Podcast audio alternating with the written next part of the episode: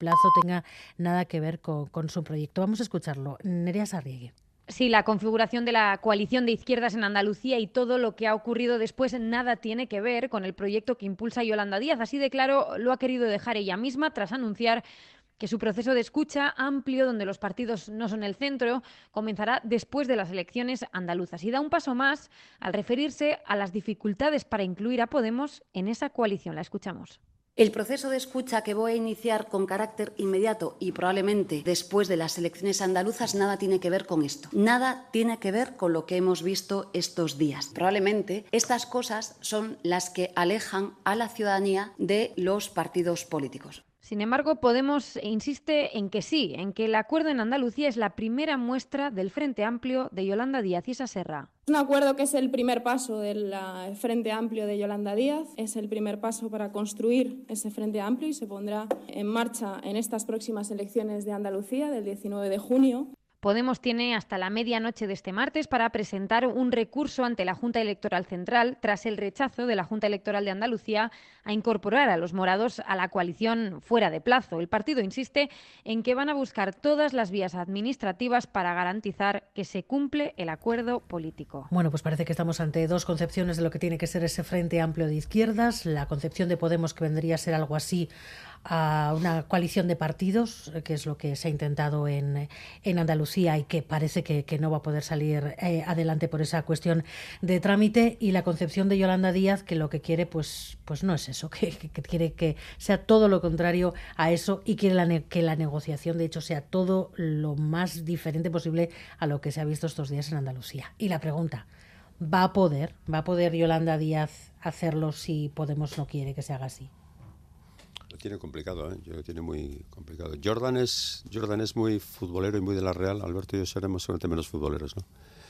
Eh, no va a dar el nombre, pero se acordará que en un momento de crisis de la Real, hace unos cuantos años, antes de unas elecciones presidenciales, hubo un exjugador de la Real muy, muy, muy famoso, muy, muy famoso, que se barajó la posibilidad de que se presentara a la elección y dijo que no se presentaría si se presentaba alguien más. Y la actitud de Yolanda Díaz me recuerda un poco a eso también, ¿no? Se van a hacer las cosas como yo quiero y todo lo que se haga será como yo quiero, que es muy difícil que podamos que Podemos, perdón, eh, renuncie a la marca que ha tenido, ¿no? Hemos visto ahora la chapuza que han hecho entre todos en, en Andalucía, que lo que denota es la mala relación que hay entre ellos y que al final han tenido que ponerse de acuerdo como fuera, ¿no? Bueno, no sé si al final va a poder entrar la marca de Podemos a la coalición, lo que sí parece bastante claro es que si no entra la marca, sí entra la gente de Podemos. Ese acuerdo sí existe para que entre la gente de Podemos a la coalición en las listas, a la hora de confiar en las listas, está la gente de Podemos, aunque luego no pueda aparecer el logo de Podemos en la coalición. Y me da la sensación de que hay mucha gente interesada en que Yolanda Díaz, Díaz no lleve este proceso como único mando en el proceso, ¿no? Me da la sensación de ella lo que quiere es liquidar y quiere quitar las cuotas, yo lo entiendo, ¿eh? quiere quitar las cuotas, quiere quitar esas negociaciones tan, eh, a veces tan enconadas que suele haber para yo el quinto, el sexto, el séptimo y dejar eso y lo que quiere es un campo libre para actuar ella como le parece más oportuno, pero me da la sensación de que también se está en esa actitud, que la, que la entiendo, ¿eh? entiendo, porque hay que tener ganas para meterse a gestionar cuatro o cinco partidos, mini partidos. Yo creo que estaba granjeando algunas cuantas antipatías eh, en lo que son las estructuras de las, de las organizaciones que ya existen antes de que ya irrumpieran en la política española.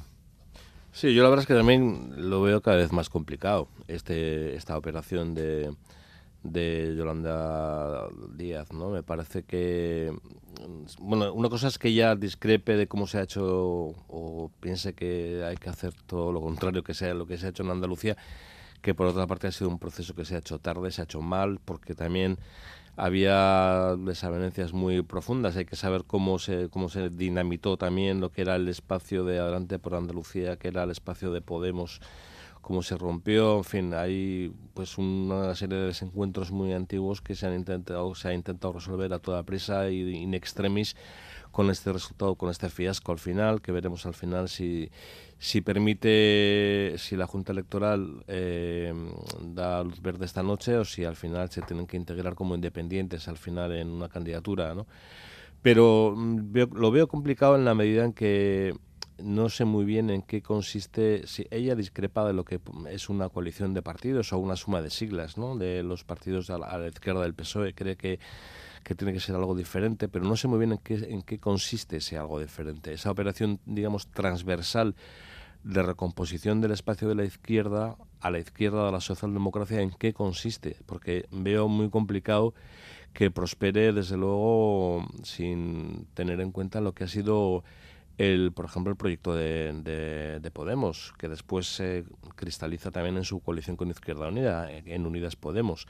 Es verdad que al final hay como dos proyectos distintos. El, del proyecto de la vicepresidenta Yolanda Díaz no, no es el proyecto original de Podemos que surge en el 2015 en, el, digamos, en el espacio social de los indignados, en las movilizaciones de, de la calle, en el 15M. No, no, es el mismo. Aquel, aquel era un proyecto que recuerdo que se basaba en el lema de no nos representan, era un proyecto sobre todo de impugnación del sistema de un sistema político que estaba dejando a una parte de la sociedad fuera, ¿no?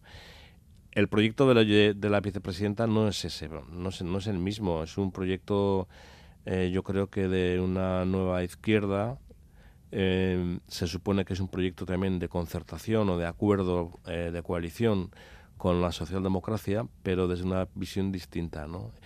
Yo creo que lo que pasa es que no sé muy bien cómo, cómo se puede articular eso sin tener en cuenta las actuales sensibilidades que existen en ese espacio. Y desde luego me parece que eh, si no se consigue generar un sentimiento de, ilusión y de atracción de alguna manera eh, de revulsivo en el espacio ese de la izquierda del PSOE, pues va a ser difícil el que prospere, ¿no? y con mensajes un tanto confusos y contradictorios como los que estamos viendo, pues yo creo que no es, esto no, no, no, pinta no pinta bien, ¿no? No quiero decir que vaya a fracasar, pero creo que tiene un, un camino muy complejo y realmente muy dificultoso, ¿no? El que pueda articularse esto y claro, si esto no, no sale no sale bien al final, eh, pues eh, realmente la suma de la izquierda va a tener serios problemas para poder conservar el poder en el futuro, porque incluso aun en la hipótesis de que el Partido Socialista mantenga su actual suelo electoral y Sánchez consiga tener un buen resultado, si no consigue tener un socio de gobierno a su izquierda, pues apaga y vámonos. Ahora mismo ese espacio de la izquierda a la izquierda del Partido Socialista yo creo que tiene dos problemas principales. ¿no? Uno que está dentro del gobierno, con lo que eso puede restar en un momento determinado de credibilidad a la hora de plantear alternativas en un momento sociológico, lo hemos hablado también otras noches, en el que ya no vale ese argumento de que viene la extrema derecha o que viene Le Pen o que viene no eh, hacen falta, y más en el momento social en el que vivimos, de crisis, hacen falta alternativas, ¿no? La línea de lo que decía ahora mismo al final Alberto, alternativas que pues en un momento determinado pues ilusionen a buena parte de la población, como se reconocía en su momento consiguió Pedro Sánchez, ¿no? Además con esa travesía propia en el desierto, etcétera, etcétera, lo cual reforzaba su propia credibilidad y su propia imagen. Y el segundo problema que tiene ese espacio a la izquierda del Partido Socialista ahora mismo es en sí mismo, ¿no? Eh, la propia izquierda, la izquierda del Partido Socialista. Eh, hace pocos minutos Pablo Iglesias mismo le han preguntado si esas negociaciones andaluzas eh, pueden ser el prólogo de, las negociaciones para el proyecto Irlanda Díaz y ha dicho que como sean así, él da por muerto el proyecto.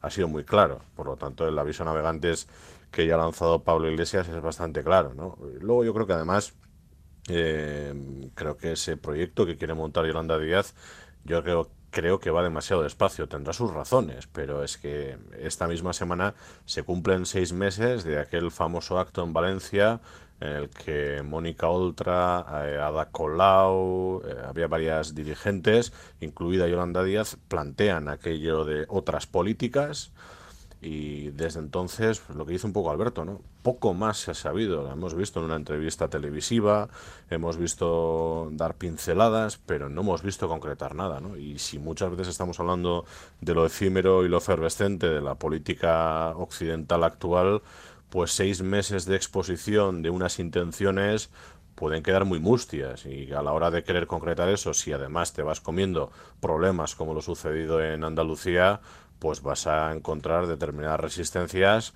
no ya solo los planteamientos, sino las formas de hacer, ¿no? Por lo tanto, yo creo que a ella, y ahora quizá con cierta perspectiva, ¿no? Decía, el acto de Valencia fue en noviembre, entonces todos hablábamos de que eh, Casado, que era un señor que presidía el Partido Popular hace no tanto, estaba intentando forzar a Juan Manuel Moreno Bonilla para adelantar las elecciones andaluzas. Pues de allí a mes y medio, las elecciones que se adelantan son las de Castilla y León. Entonces, yo creo que todo este puzzle va cambiando y yo creo que también ha afectado a esa consolidación de, de ese espacio que quiere liderar Yolanda Díaz, pero claro, es que son seis meses ¿no? desde que se lanza y creo que ha sido el propio Alberto ¿no? el que ha citado el 15M de la efervescencia que tuvo aquello y la posterior consolidación institucional, con aquellas primeras elecciones con Pablo Iglesias como logo de esa papeleta en las elecciones europeas, claro, una cosa que se haga de esa manera, ¿no? Porque seis meses cuando lo único que llevamos hablando son de intenciones, pues yo creo que Yolanda Díaz quería que pasaran esas andaluzas que estaban llamadas a ser las primeras en, en celebrarse, al final yo creo que ha trastocado mucho los planes, ¿no? con lo que eso está suponiendo ahora mismo de, de, enrevesamiento a todo ese espacio a la izquierda del Partido Socialista. Claro, juega con una ventaja, hasta ahora al menos, y es su buena valoración como líder, eh, en las encuestas de opinión. Y el hecho de que, eh, en contraposición a lo que era Pablo Iglesias, no genere un, una posición de rechazo activo por parte del electorado, ¿no?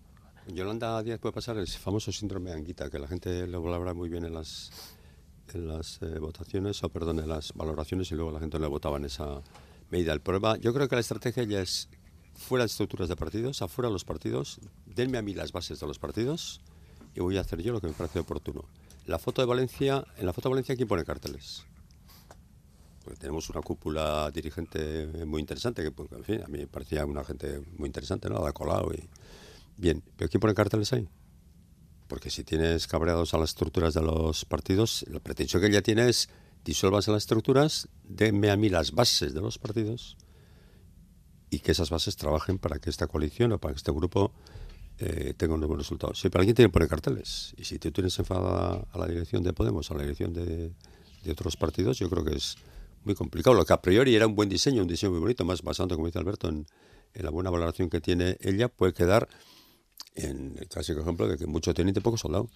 Y las elecciones se ganan sobre todo con los soldados y las soldados, con gente, que esté currando, que vaya casa por casa, ponga carteles, que organice los actos, todo eso. Tú, desde una cúpula de cinco o seis personas no organizas tú hoy en día una, una campaña. Y, claro, y el riesgo que tienes es que al final esta historia termine convirtiendo ese espacio en una especie de pues izquierda unida grande, ¿no?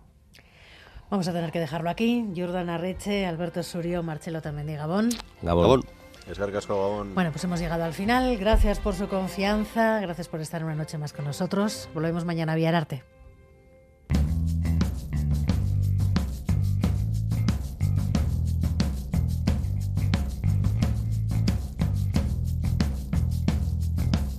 Los vascos y las vascas eh, seguirían percibiendo sus prestaciones como hasta ahora, solo que las gestionaríamos desde Euskadi. No hay que tener miedo a la gestión de ninguna materia por parte de Euskadi. Una gestión cercana.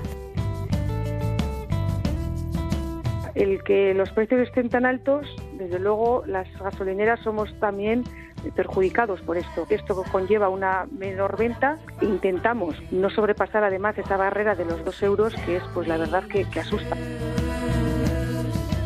Este teléfono 024 quiere ser, como dice el lema, una llamada a la vida. Una llamada a la esperanza y a la vida para aquellas personas cuyo sufrimiento les está llevando al límite de su fuerza. He visto casos en otras empresas al lado mío que dos o tres personas han dado positivo. Casualmente tengo dos compañeros, un compañero de trabajo y un familiar ahora mismo con COVID. Ahora mismo en mi entorno tampoco he, he notado mucho, muchas recaídas. Nere, nere emazteak emando. Eskerrik asko bihotzez, egun bezain erraza etzen garaietan eztabaida deserosoak planteatu zituztenei. Tematua nago, sinetxi behar dugula, kazetaritza feminista, kalitatezko kazetaritza dela, eta guk kalitatezko kazetaritza egiten dugula Euskara.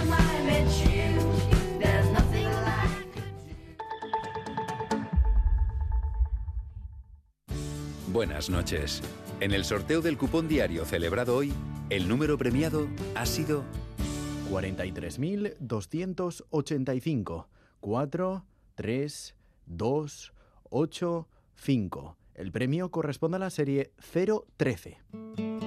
Mañana, como cada día, habrá un vendedor muy cerca de ti repartiendo ilusión.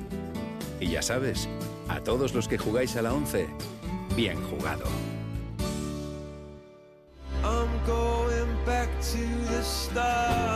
Metaverso, ¿qué es? En Boulevard no se nos ha ocurrido mejor forma de encontrar la respuesta. Nos vamos al metaverso. Nuestro colaborador experto en redes, Alex Padilla, nos ayuda a hacer un experimento pionero en la radio televisión vasca. Su sección la emitimos no solo en antena, también en el metaverso. Este martes Boulevard se adentra en el mundo virtual. No te lo pierdas.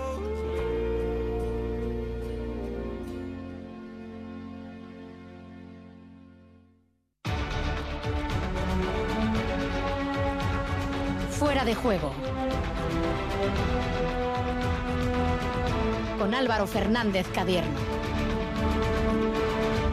Gabón, ¿cómo estamos? Las 11 y cuarto de este lunes 9 de mayo, día en el que se ha hecho oficial que hoy Sanjurjo no va a continuar en Osasuna.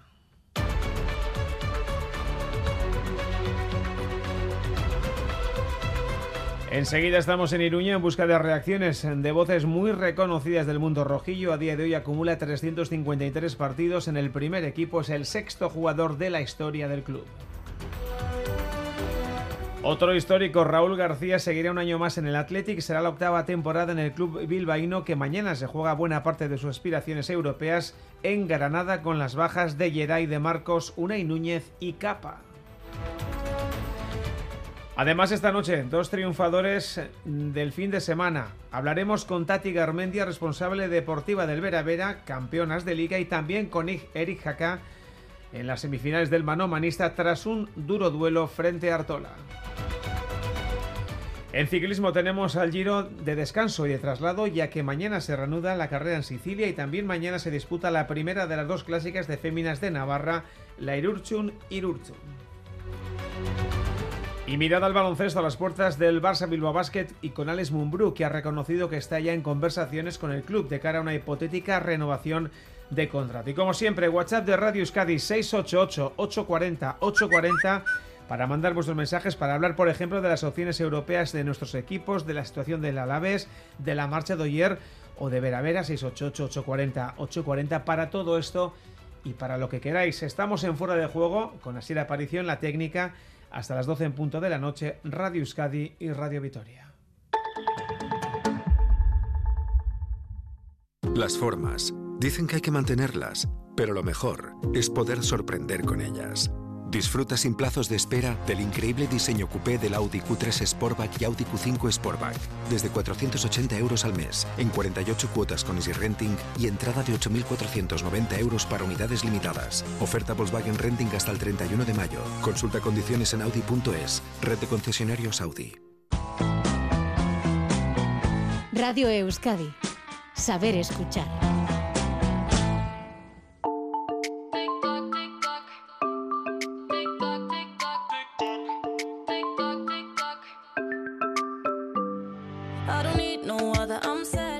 Once y 18 es una de las noticias del día, noticia de la tarde. Oyer, Oyer Sanjurjo no va a continuar el año que viene en Osasuna.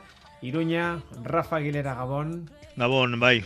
Un anuncio, Rafa, yo creo que cantado, pero que llegaba esta misma tarde. Sí, llegaba esta misma tarde. De hecho, hace unas semanas ya esperábamos que el club eh, diera carácter oficial a una noticia que manejamos. Eh, el hecho de la salida de Oyer Sanjurjo eh, me parecía algo claro, insisto, desde hace semanas atrás. Oyer que cumple 36 años el próximo 25 de mayo.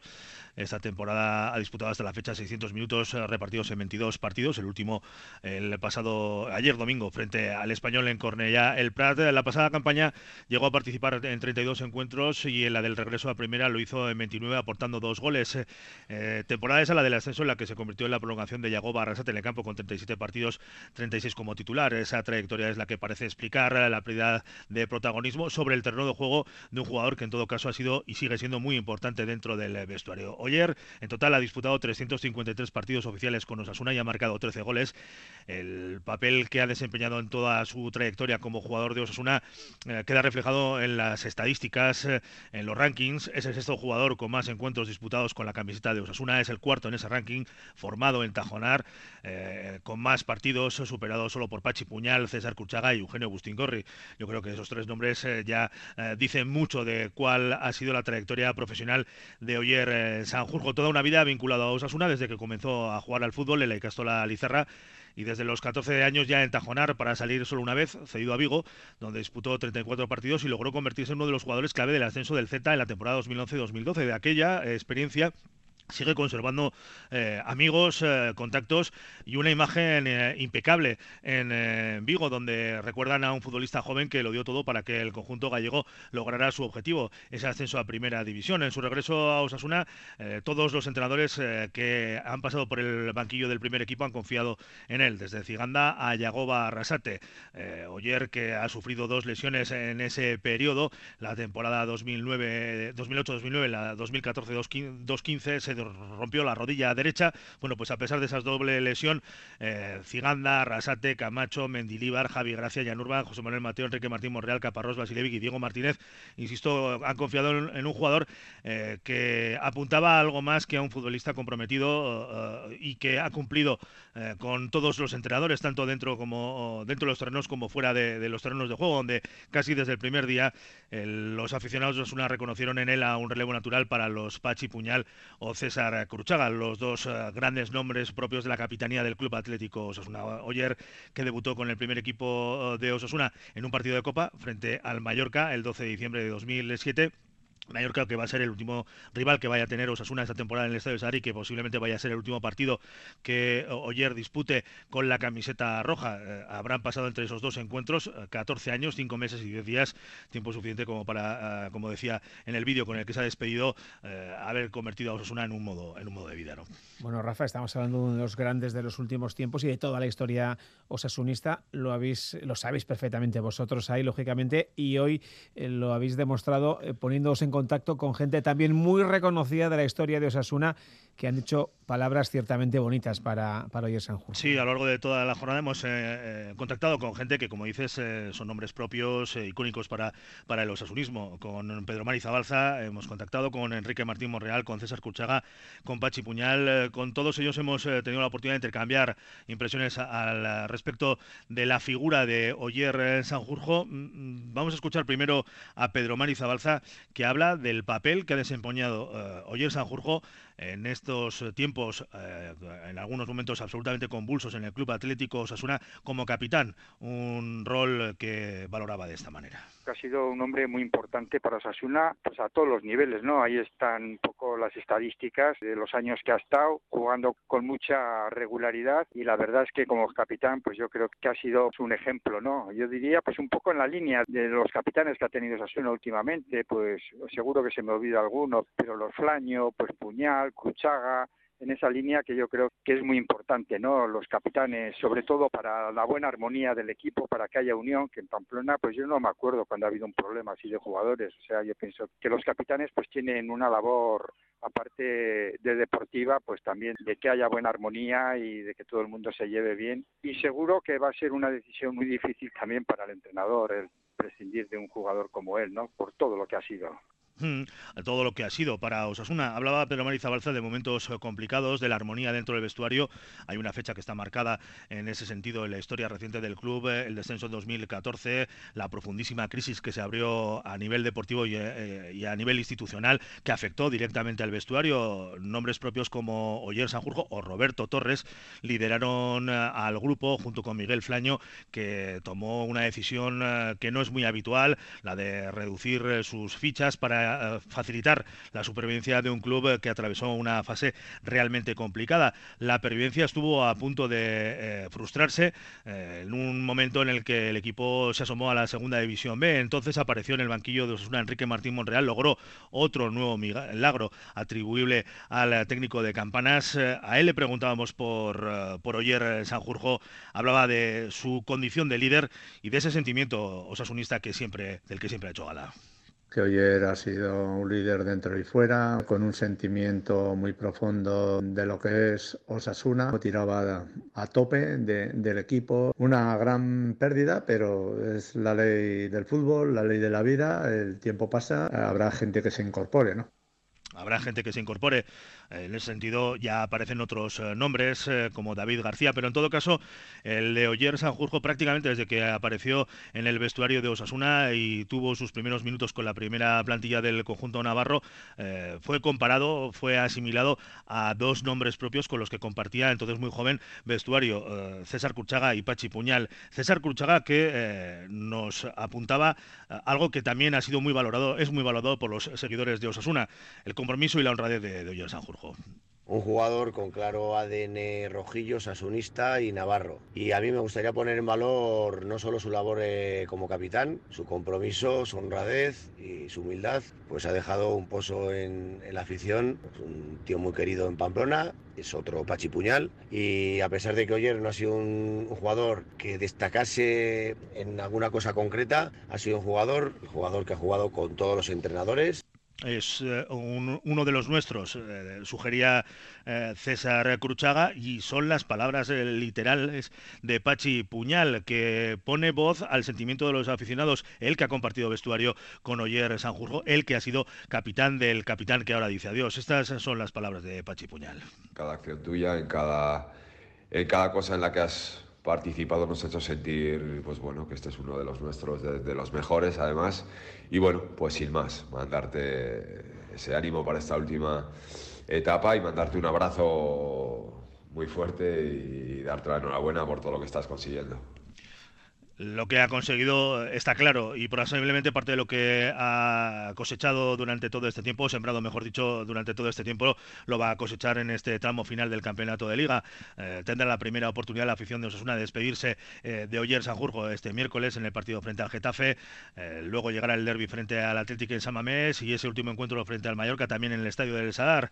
El día 19 de mayo ha anunciado el Club Atlético Osasuna un acto de homenaje para despedir a uno de los futbolistas que sin lugar a dudas ha marcado una época en el Club Atlético Osasuna. Bueno, pues Oyer que lo deja y que va a dejar ese pozo, tal y como hemos podido comprobar con Zabalza, Martín, Monreal, Cruchaga y Pachi Puñal, un magnífico trabajo de nuestros compañeros, entre ellos evidentemente eh, Rafa Aguilera en Iruña. Rafa, Gabón, Esquercasco. Gabón, bye.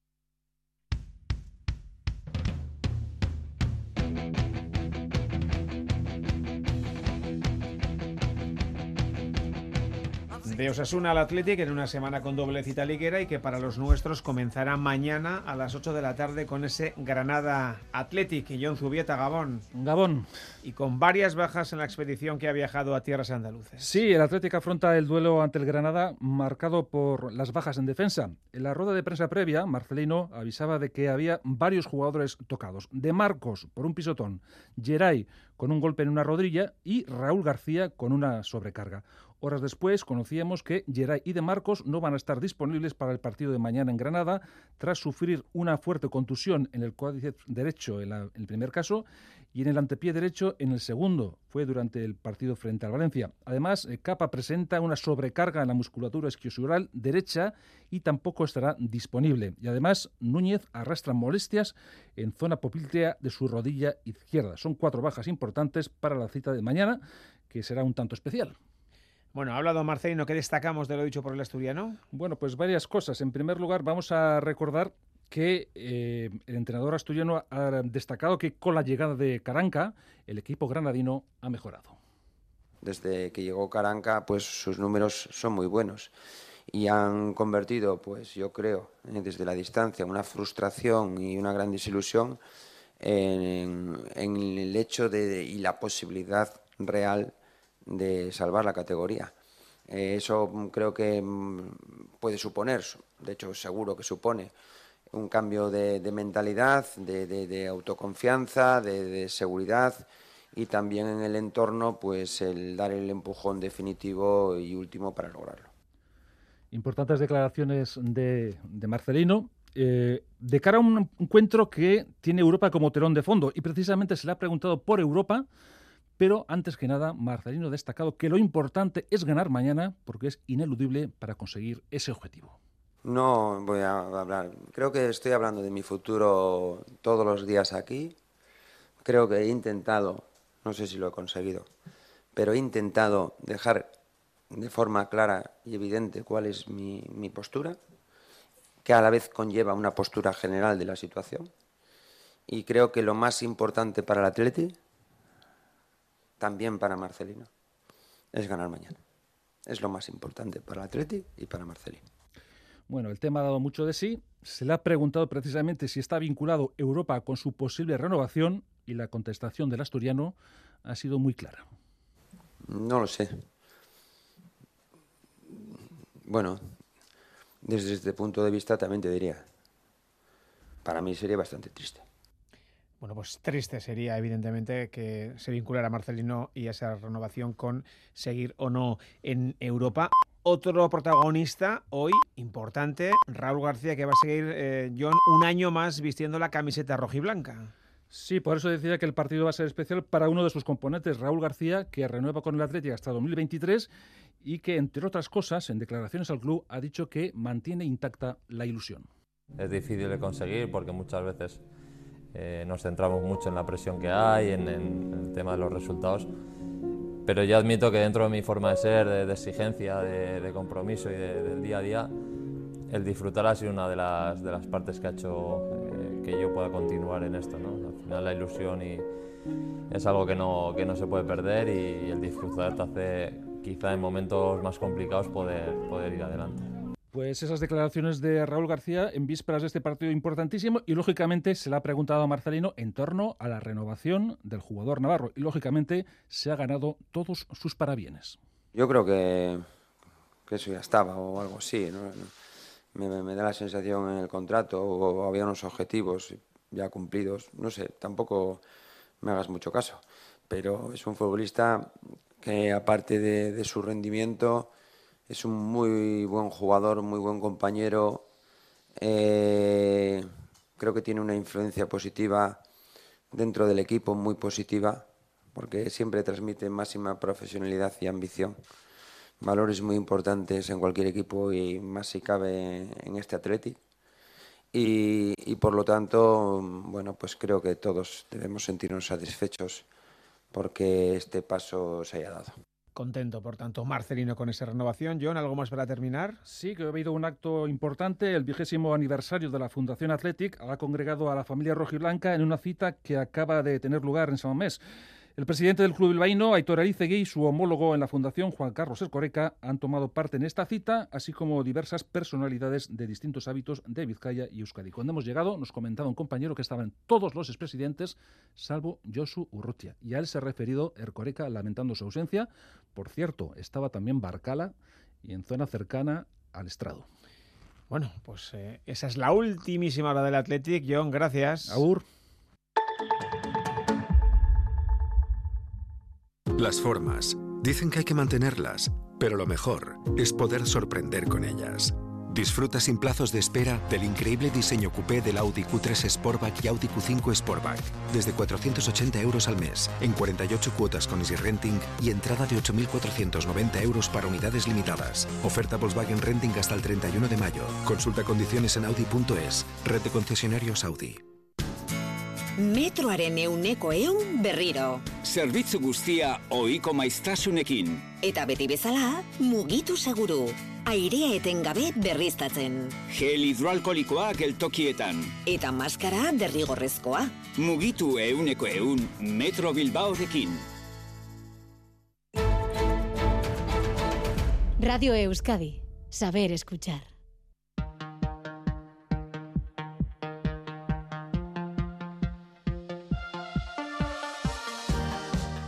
11 y 33, tenemos un marcador de segunda, Girona 0, Tenerife 1 y por cierto, hoy el equipo eh, dice que gente del Athletic se habría reunido con Mauricio Pochettino, pero bueno, es lo que dice el equipo. Del fin de semana destacamos una nueva liga del Superamara Vera Vera, la octava ya en su palmarés, tercera consecutiva, Tati Garmendi es la responsable de la sección de balonmano. Hola Tati Gabón.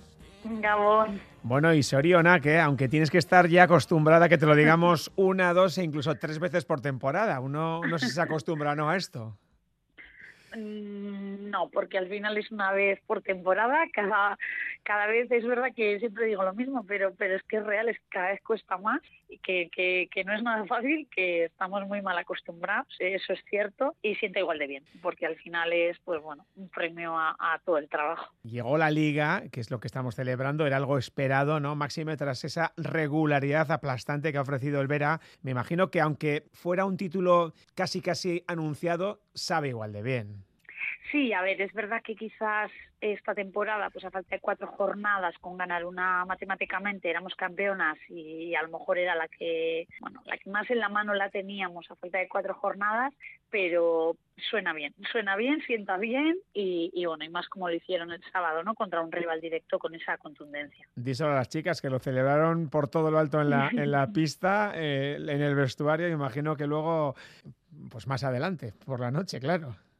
Mm, Doy fe de la pista, de alguna parada del autobús y luego ya creo que sí, que algo tenían y, y un poquito celebraron, sí. Como sí. tiene que ser. Oye, creo que ha sido una derrota y un solo empate durante toda la liga. O sea, poco más se le puede pedir. ¿Ya os parecéis a- al Barça de chicos? Ojalá, pero no, no somos el Barça de chicos. No, bueno, sobre todo porque al final el Barça de chicos hay una superioridad yo creo que muy aplastante y aquí no es el caso, ¿no? Quizás este año ha sido eh, la liga que más, bueno, más holgura ha habido, más jornadas han quedado eh, hasta saber el campeón, pero la competitividad en la Liga de Iberdrola es mayor entre los equipos. Hay equipos que tienen nuestro presupuesto incluso mayor y hoy en día puedes perder en cualquier pista. Te- si no te pones, puedes dejarte puntos. Todavía creo que es más, más meritorio. Porque seguro que todavía hay alguno o alguna que, que no sigue el balonmano femenino y oye de vez en cuando dice, Vera Vera campeón, dice ya, como todos los años. Pero es que no claro, es así. pues no. Ojalá fuera así, pero como te he dicho, cada vez es más complicado. Hay equipos que ya nos pasan en presupuesto y quizás hace unos años, pues en el que sí que había esa diferencia entre Vera Vera, Rocasa estaba ahí con nosotros y el resto era mayor, pero ahora, pero ahora no. Y es lo bonito al final de la liga Claro. y, y, y, y ganarla así pues todavía tiene más mérito. El problema es que estamos mal acostumbrados, que los últimos 10 años siempre ganamos algo, pero también es verdad que se está viendo en la Copa pues que cada vez es más complicado levantar el título, ¿no? Y eso es porque, porque hay mucha más rivalidad. 21 títulos en los últimos 15 años. Te tengo que preguntar, y no es broma, Tati, si tenemos espacio ya en la vitrina de trofeos o hay que ampliarla o Mm. cómo está ese asunto. Eh, siempre hay espacio, sobre todo para esas cosas, ya lo haremos, si no. La verdad es que, jo, suena como como algo impensable hace unos años y como has dicho tú, pues algo que es como que estamos acostumbrados y de verdad que, que es que no es tan fácil, que al final es un trabajo constante y que cada vez, cada vez cuesta más de verdad, porque gracias a Dios la liga va creciendo poquito a poco y, y es complicado hoy en día levantar ahora mismo un título durante tanto tiempo en la liga. Y tú das fe de ello, estuviste en la, esa primera liga del 2007, eras entrenadora y jugadora, no estuviste los últimos dos partidos por, por enfermedad. No sé, ¿se disfrutan de forma muy diferente las victorias cuando una es jugadora o cuando eres la responsable un poco de todo el entramado deportivo? Bueno, yo por mi experiencia casi yo diría que he disfrutado más. Es verdad que he ganado menos siendo jugadora, pero, pero yo creo que las he disfrutado más siendo jugadora.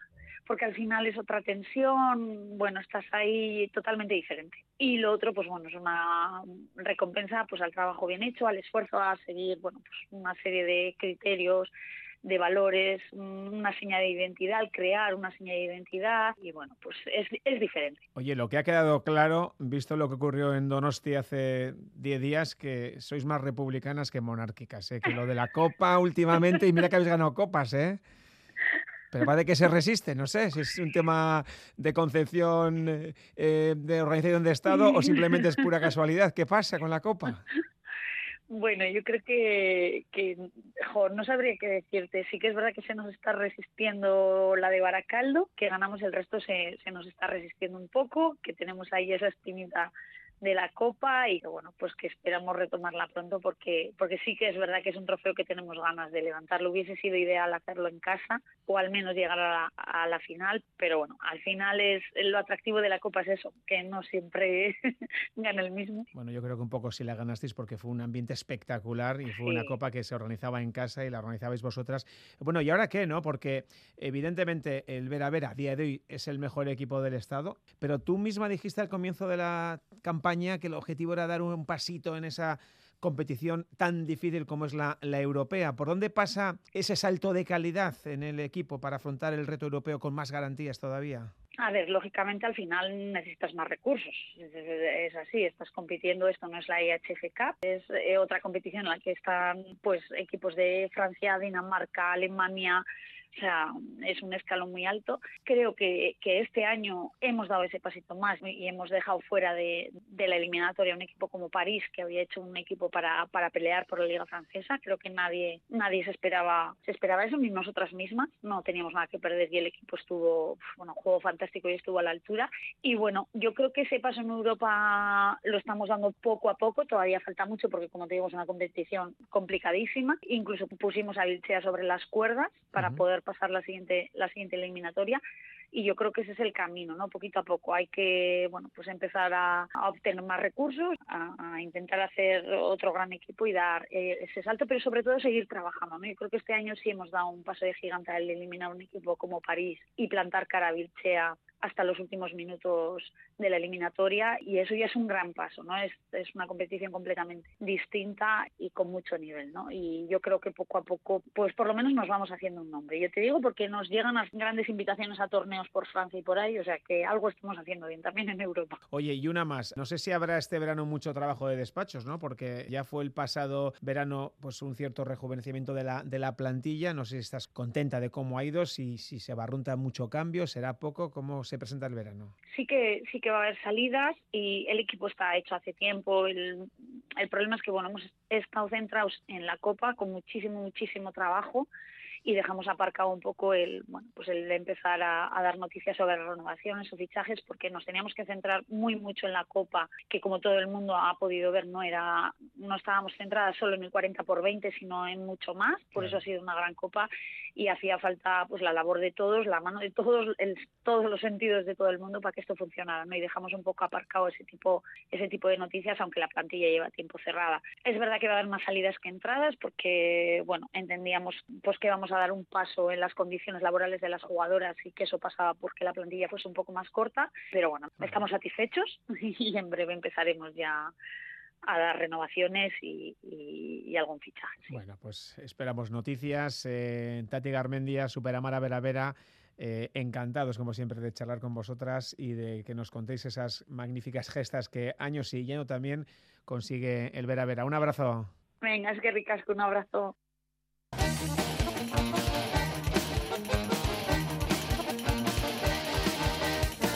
Pelota, ya tenemos decididas las semifinales del manomanista y además con cierta incertidumbre encima de la mesa. El sábado en Bilbao, Joaquín Altuna ante un Ailaso. El domingo en Eibar, Joseba Azcurdia frente a Eri Jaca. Y digo que con incertidumbre porque mañana, por ejemplo, es la elección de material para el primero de los duelos y será entonces cuando el delantero de Baico, un Ailaso, diga si puede jugar o no. Recuerdo que sufre eh, una, dolores musculares en el brazo derecho y no está clara su presencia. Y con respecto a la segunda semifinal, estamos pendientes también de la mano derecha del delantero de Lisarcha.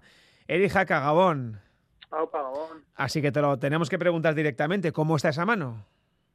Bueno, como comenté ayer, pues ha estado mejor, pero también ha estado peor, ¿no? Al final, pues bueno, después de, pues bueno, después de jugar cuatro jornadas consecutivas el mano a mano, ayer un partido larguísimo y durísimo, pues, pues quieras o no, el cuerpo y las manos sufren, pero bueno, con, con total confianza de que de que me recuperaré bien y, podré jugar en condiciones el domingo. Bueno, te quedan seis días por delante. Eh, la mano bien y el cuerpo en general, porque como decías tú, la de ayer fue una de esas tundas que se tienen que notar al día siguiente, se tienen que notar hoy todavía, ¿no? Sí, la verdad que a la mañana, pues bueno, no tenía sensaciones de, bueno, de, mucho cansancio y mucho dolor muscular, pero bueno, a medida que pasaban las horas, sí, sí que he ido notando, ¿no? Al final, pues bueno, toda la tensión que tienes, eh, pues bueno, todo el esfuerzo físico que, que, requiere un partido de esas características, pues quieras o no pasa factura, pero bueno, por suerte, como hemos dicho, pues tengo todavía otros seis días y, y bueno, ahora mismo pues esta semana se dedicará a recuperar pues eso, manos, cuerpo y, y cabeza y, y, a intentar preparar el partido del domingo. Así que buenas noticias para los pelotasales en general y tus aficionados en particular, que también los tienes y mucho, eh, porque ayer fue el tema muy físico, pero también fue muy mental, ¿eh? había que estar ahí. ¿eh?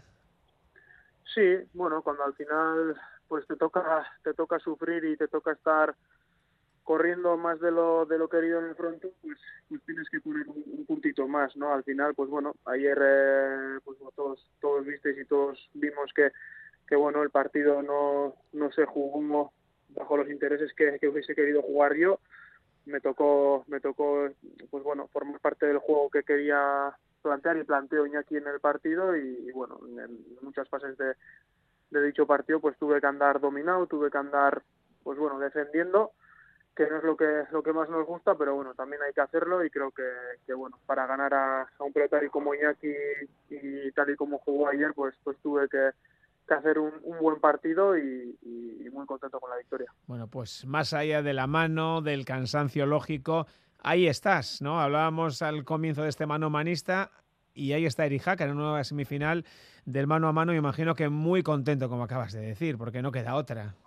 Sí, al final muy muy satisfecho con el con el trabajo que, que estoy haciendo durante, el campeonato, ¿no? Al final, pues pues bueno, eh, creo que todos hacemos un buen trabajo entre semana y, y en el día a día, pero bueno, luego pues bueno, plasmar ese buen trabajo en, en los campeonatos y en los partidos, pues te da te da un plus, ¿no? Eh, al final, cuando cuando estás jugando bien y y los resultados no te acompañan, pues siempre se sufre algo más que cuando te acompañan, ¿no? Al final, cuando todo te va bien, pues no, no queda otra que disfrutar del momento, valorar, valorar todo lo que haces, al igual que hay que hacer cuando, cuando igual tampoco tienes tan buenos resultados. Y bueno, a mí en este campeonato pues por suerte me han salido las cosas las cosas bien, me he podido plantar entre los entre los cuatro mejores y la verdad que muy contento, satisfecho y, y, bueno, ahora toca, toca ir a por más. Evidentemente tiene mucho mérito estar en semifinales porque había mucho nivel, ya lo decíamos, de partida, así que es lógico que, que te esté costando, ¿no? Y Ribarría, Rezusta, el partido de ayer, esa derrota ante el propio Lasso donde fue muy superior, es que nadie dijo que esto fuera a ser fácil, ¿eh? No, lo que está claro que, que bueno, eh, igual otros años eh, ha habido pues bueno alguna que otra baja de ya de partida y, este año pues no no hemos jugado pues yo creo que todos los pelotaris que, que, que bueno que estamos en, en el cuadro y, y bueno el campeonato al final cuando es así pues se abre más no y, y bueno viendo viendo que, que no hay ningún adversario fácil y, y bueno viendo los contrarios que he tenido que jugar pues lo que he dicho estoy muy contento estoy muy satisfecho con, con el trabajo que que vengo haciendo en este campeonato, pero, pero lo dicho, una vez que estás aquí, pues no, no te puedes conformar y, tienes que ir a por más. Y ese pase a la final pasa por derrotar a Joseba Ezcurdia, otro que está como un tiro, por lo menos en lo que ha jugado, porque no lo ha hecho en los últimos dos partidos. No sé cómo crees que esta circunstancia puede afectar a la semifinal. ¿Crees que evidentemente llega más descansado que tú, pero puede llegar también más desencanchado o no?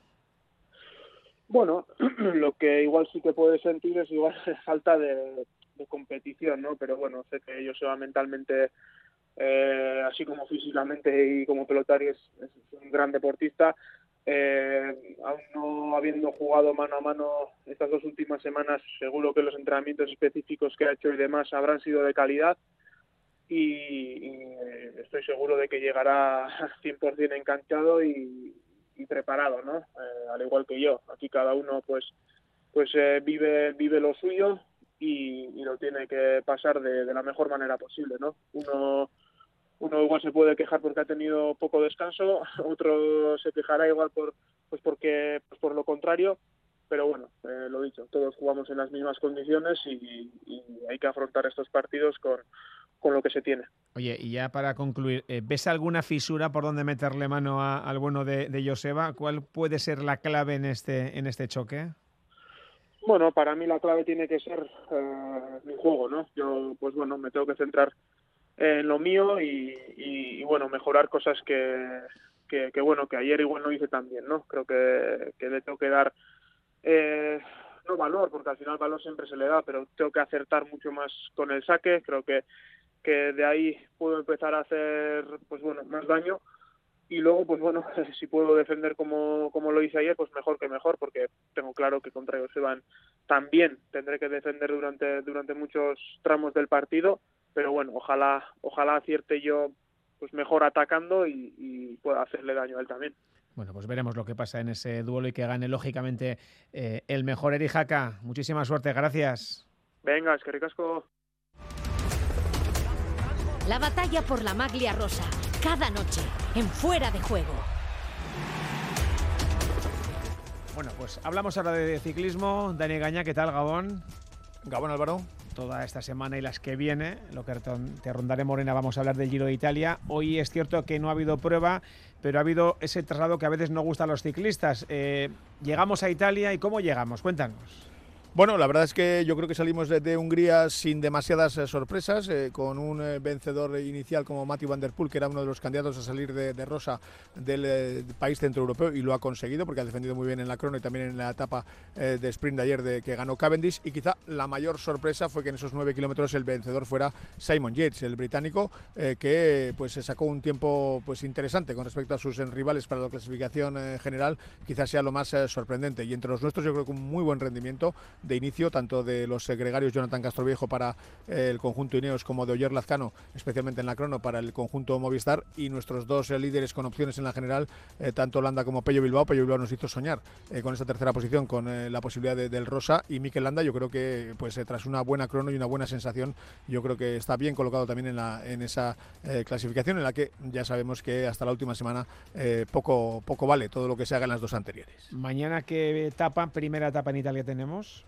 Bueno, pues en, la, isla de Sicilia, al sur, muy al sur, de, al sur de Catania, en Ábola, donde comienza la etapa a nivel del mar y, junto al mar Mediterráneo. Y lo cierto es eh, que con una primera llegada en alto, pues un tanto atípica, ¿no? El, Etna, que no tiene grandes desniveles, no tiene grandes rampas, pero vamos a llegar a casi 1.900 metros y eso quizá sea lo más destacable, amén del cambio climático también que, o meteorológico que, puede haber con calor en la línea de salida y con, eh, evidentemente, una temperatura que no va a superar los 5 grados en eh, la cima de, del Etna. Una, una etapa que con ese traslado que decías de los ciclistas, que lo han hecho en avión, obviamente, mucho, más, mucho peor lo han tenido los camiones, eh, eh, los auxiliares y demás, pero en todo caso, mañana podemos ver alguna sorpresa, no tanto en cuanto al ganador que saque demasiado tiempo a los rivales, sino que alguno se le atragante este, este primer cambio de, desarrollos en, en, la montaña y pierda, pierda tiempo importante.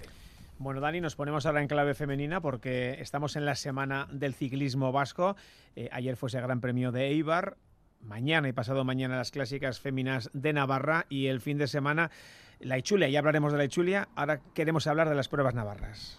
Sí, el año pasado hubo dos, eh, dos días exactamente igual que hoy, dos, dos, pruebas independientes, más allá de que sean eh, consecutivas, y en ese sentido eh, la etapa o la, clásica de, mañana yo creo que es más dura, podemos decir, que la que se planteó el, año pasado en la primera llegada en el Lecumberri, con salida y llegada en Irurzun, son 137 kilómetros, con siete puertos puntuables. Es verdad que la mayoría de ellos pues de, de tercera categoría, pero continuos en repechos, y la verdad es que va a ser una piedra de toque importante para, para ver lo que podemos eh, dilucidar el fin de semana con la, la eh, pues eh, que va a comenzar en, Vitoria Gasteiz el próximo viernes. La etapa, la segunda jornada de pasado mañana es, digamos, más llevadera, con también con el viento como protagonista, con el Alto del Perdón muy cerquita, salida y llegada en Iruña y un, kilometraje pues similar, 124 kilómetros. Pero mañana, como digo, una jornada interesante en Irurzun con 137 kilómetros para las féminas que ya se estrenaron el, el pasado domingo, ayer, eh, con ese Gran Premio Internacional Ciudad de Ibar, en la que ya vimos entre las nuestras a una Ante Esteban eh, en plena forma. Bueno, pues tenemos al teléfono a, un miembro de la organización, él es Miguel Sabalza. Hola Miguel, ¿qué tal Gabón? Gabón, buenas noches. Bueno, Miguel, imagino que todo preparado para que las corredoras ofrezcan un grandísimo espectáculo tanto mañana como pasado, ¿no? Pues sí, la verdad que encima el tiempo nos va a acompañar, así que, que creo que vamos a tener un buen espectáculo. Una, unas eh, clásicas, eh, Miguel, que bueno, el año pasado las, sacabais eh, adelante con muy buena, muy buena organización, la verdad es que con un montaje digno ¿no? de, de, de ese World Tour, de ese Women's Elite Classic de la Unión Ciclista Internacional y que recuerdo, ¿no? porque yo creo que ese es quizá el detalle más significativo, todos los follones con los PCRs, con los equipos, con, el, con el público en las metas. Afortunadamente, la pandemia no ha terminado, pero yo creo que ahora mismo algo más relajado para la organización, entiendo. Pues sí, la verdad, la verdad que no, no quiero dejar, bueno, de, recordar eh, lo que vimos el año pasado y el anterior haciendo las seminas, pues porque la verdad que fue una tensión, pero bueno, eh, Gobierno Navarra quería sacarlas para adelante, nosotros también, y los equipos también querían y bueno, la verdad que muy contentos, muy orgullosos y sí que lo pasamos un poco mal, pero la verdad que después de tres años volver y volver a tener todo el público en la calle y tener, bueno, pues las corredoras que vamos a tener, pues la verdad que es un lujazo. Y a priori un auténtico espectáculo con esos seis equipos de World Tour, eh, confirmada también creo, ¿no? A Nemec Van Blute, ¿no? La ganadora de las últimas dos ediciones. Está confirmada, pero te puedo decir que se va a caer de la, de la lista porque tiene un problema en la muñeca y se va a caer, sí, se va a caer. Pero bueno, va a sonar un poco mal, pero así va a estar un poco más reñido, porque Van Bluten, pues bueno, tiene el nivel que tiene y nos puede, pues bueno, destroza la carrera con una facilidad pasmosa, que tiene una profesionalidad increíble. Pero bueno, yo creo que el aliciente va, va a tener un poco más de aliciente la lucha que va a haber entre los equipos, sí. Bueno, la, presencia también eh, el, domingo del Ciudad de Ibar, el martes que viene eh, la Clásica Internacional de Durango y la, por fin la reaparición, digamos, o el renacimiento ¿no? de, la Macum en Vira, de, la Vuelta a Euskadi de la Ichulia, eh, yo creo que hace que Miguel, pues tener durante 15 días, digamos, un, pelotón tan competitivo de, chicas en nuestro territorio y, es francamente importante. Bueno, siempre ha sido a, nivel de chicos y, y, ahora se está viendo que a nivel de chicas pues también volvemos a estar ahí a nivel puntero y la verdad que pues sí, que, que, vamos, el calendario que tiene preparados ahora mismo por aquí es eh, espectacular. La, los, propios equipos dicen que es impresionante eh, el nivel de organización y el nivel de carreras que hay y la verdad que sí, tienen todo preparado para, para que puedan disfrutar de este terreno que, que la verdad que, que, deja cada uno en su lugar. Que se ha montado, ya lo decía Dani hace un momento, se ha montado dos recorridos francamente chulos. Mañana una etapa pues muy montañosa, sigue ese recorrido de la cicloturista La Peluso. El, miércoles ya esa Pamplona-Pamplona eh, no tan dura en cuanto a las alturas que se cogen, pero con muchos muros. Es decir, hay un poco para, para todo tipo de corredores. Sí, bueno, la Peluso, el reconocimiento que hacemos a la Peluso, pues la verdad que, es un recorrido súper duro, montañoso, en el que puede ganar una escaladora. Y en cuanto a la de Pamplona, pues, eh, pues es lo que buscábamos, tener una carrera de clásicas, pero clásicas de estas holandesas y belgas, que tenga muros y que puedan disfrutar de, estos muros que no solo hay en Bélgica, sino en Holanda, y, sino que también hay aquí en Iruña. Sí. Lo comentabas, eh, Miguel, eh, la baja de, Van Bleuten por esa fractura de, muñeca, pero en todo caso es verdad que siendo un, equipo World Tour y una estructura navarra como es la de Abarca, que patrocinada por, eh, por Movistar, entiendo que ese corazoncito navarro está, está con, con las azules. Bueno, ya he hablado yo con el director hoy y la verdad que sí, van a impulsar y van a intentar ganar la carrera, pues porque sí, en tierras de que están, pues obviamente van a darlo el todo para, para intentar conquistar estas dos clásicas que tenemos aquí pues eh, la última para mí, y es que entiendo también que ese esfuerzo de, llevar las mejores profesionales eh, de chicas eh, a, Navarra, en el trasfondo también está el hecho de fomentar la base, ¿no? de, también dar oportunidades a las corredoras que puedan tener la oportunidad pues de, verlas y, poco a poco también de intentar acercarse a ese nivel. Sí, es el objetivo que tiene el Gobierno Navarra junto con nosotros de tener, eh, pues que puedan tener las corredoras que están de base, pues algún referente que, que lo puedan ver, palpar y que estén cerca de ellos, como puede ser mañana pasado o en Eibar o en la Ichulia femenina, que yo creo que es un poco el objetivo, ¿no? Que la base vaya creciendo y que se, bueno, pues que vaya cada vez haya más corredoras y se pueda equiparar la competición y que, bueno, pues que vayan creciendo a nivel ciclismo. Muy bien, Miguel Sabalza, Clásicas Féminas de Navarra, Emacumbe Nafarroaco Clásico, a que vaya todo fantásticamente bien. Un abrazo y gracias, como siempre, por pasarte por aquí por Radio Euskadi. Agur. Solamente recordar, Álvaro, si te parece, eh, los horarios de, salida, y es que eh, las eh, clásicas navarras van a ser por la tarde, vespertinas tres y media, al que se quiera acercar a Iruz una línea de salida, las llegadas previstas para las seis y media de la tarde. Dicho queda. Dani, chao. Agur.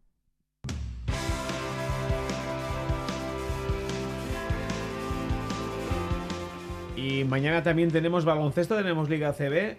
El Bilbao Basket juega en Barcelona en el Palau, apura sus opciones de playoff ante el líder de la liga. De ello, de todo ello ha hablado Alex Mumbrú pensar un poco en nosotros mismos, en intentar eh, hacer un buen partido en Barcelona contra un rival que, como bien sabéis, es, eh, es, realmente complicado y más en casa. Pero bueno, eh, con la ilusión de ir allí, de intentar competir, de intentar hacer un buen partido y veremos qué resultado sale. Nosotros nos quedan dos jornadas, entre ellas es ir allí e intentar hacer un buen partido.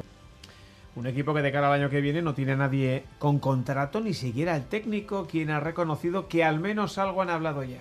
No, oferta no tengo. Lo que hemos hecho es eh, llegar eh, a hablar de que la, de que queremos estar o que nos gustaría seguir los caminos, pero oferta en firme no, no hay, simplemente hay conversaciones y ahora únicamente, eh, como bien sabéis, eh, tanto yo como el club, una cosa es hablar, pero hasta que no acabe la temporada creo que no es momento de hablar porque, pues eh, como decíais antes, ¿no? si tenemos una pequeña posibilidad de, de intentar meternos, lo mejor es estar centrados en lo que tenemos que estar centrados.